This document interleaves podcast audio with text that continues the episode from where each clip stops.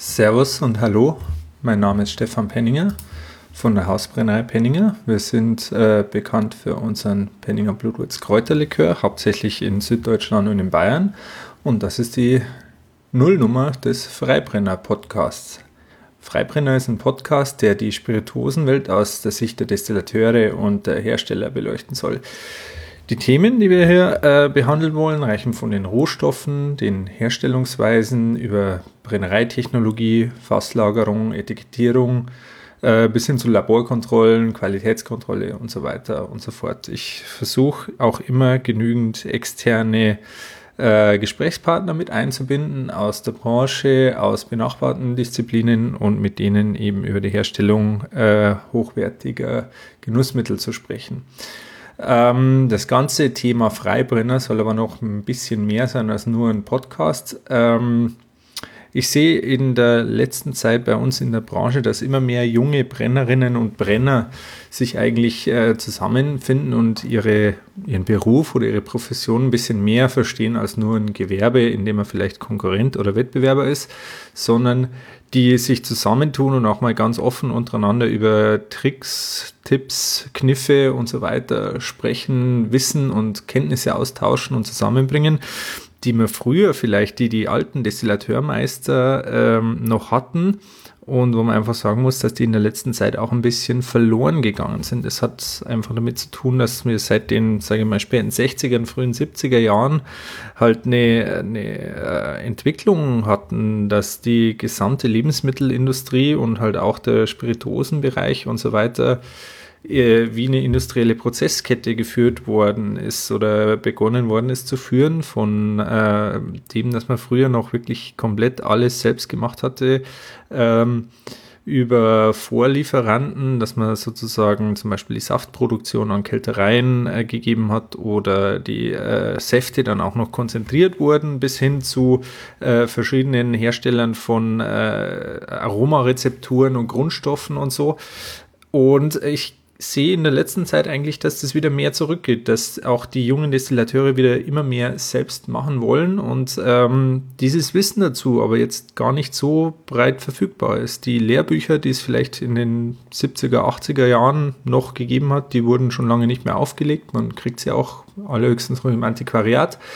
Und Genau, da ist was, wo, denke ich mir, auch ein bisschen äh, Wissen und Information verloren gegangen ist und die wir Jungen uns jetzt eigentlich erst wieder langsam erarbeiten müssen.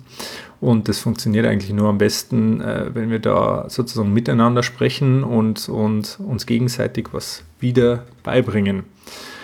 Ähm, dieser Podcast wird aber auch firmenübergreifend über ähm, Spirituosenherstellung und über die Spirituosenbranche berichten. Also als kleinen Disclaimer, also das wird jetzt mit Sicherheit kein unabhängiges, äh, sozusagen kein unabhängiges Organ, ähm, sondern wir haben alle, also sowohl ich als auch meine späteren Gesprächspartner, haben alle beruflich in der Spirituosenbranche zum Tun, in Brennereien. Ähm, in äh, Verbänden ähm, oder in Labors oder so und dementsprechend haben wir alle sozusagen unsere Leidenschaft auch zur Passion gemacht und, und verdienen hier aber halt auch unser Geld.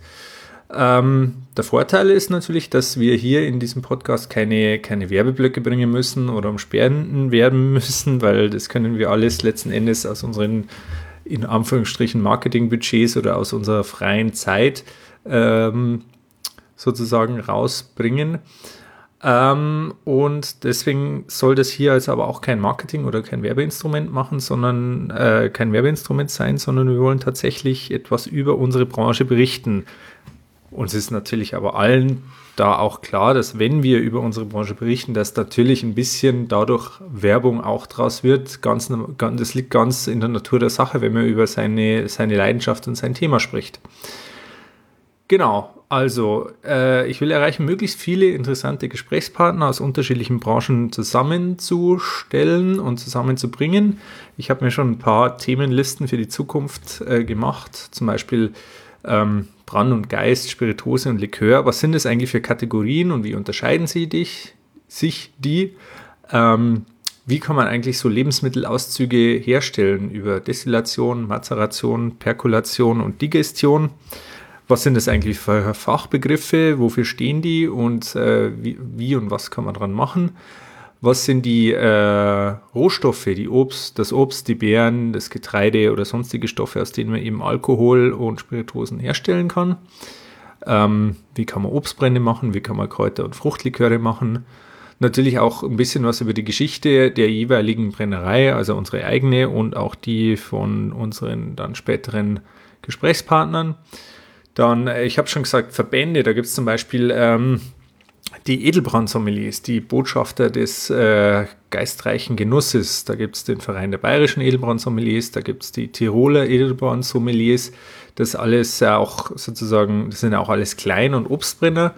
Dann gibt es für die ein bisschen größeren, gibt es den Landesverband der Spirituosenindustrie bei uns hier in Bayern und dann haben wir noch eine größere, vielleicht äh, könnte man es Lobbyorganisation nennen, eben den Bundesverband der Spirituosenindustrie, wo wir uns aber halt auch mit den größeren Herstellern, mit den Jägermeisters, mit den Unterbergs, mit den Asbachs dieser Welt auch in Dinge wie zum Beispiel Betriebssicherheit oder Umweltfragen oder so auch absprechen. Ähm, dann gibt es natürlich noch ganz an, also die tatsächlichen Kategorien, zum Beispiel Whisky und Bourbon oder auch Gesprächspartner über nur deutschen Whisky, genauso beim Rum allgemein und über deutschen Rum. Ähm, was ist überhaupt Sensorik? Was ist Sensorik im Spirituosenbereich? Was machen vielleicht unsere Partner in den Labors, die unsere Produkte überprüfen, ob die auch sozusagen alle in Ordnung sind?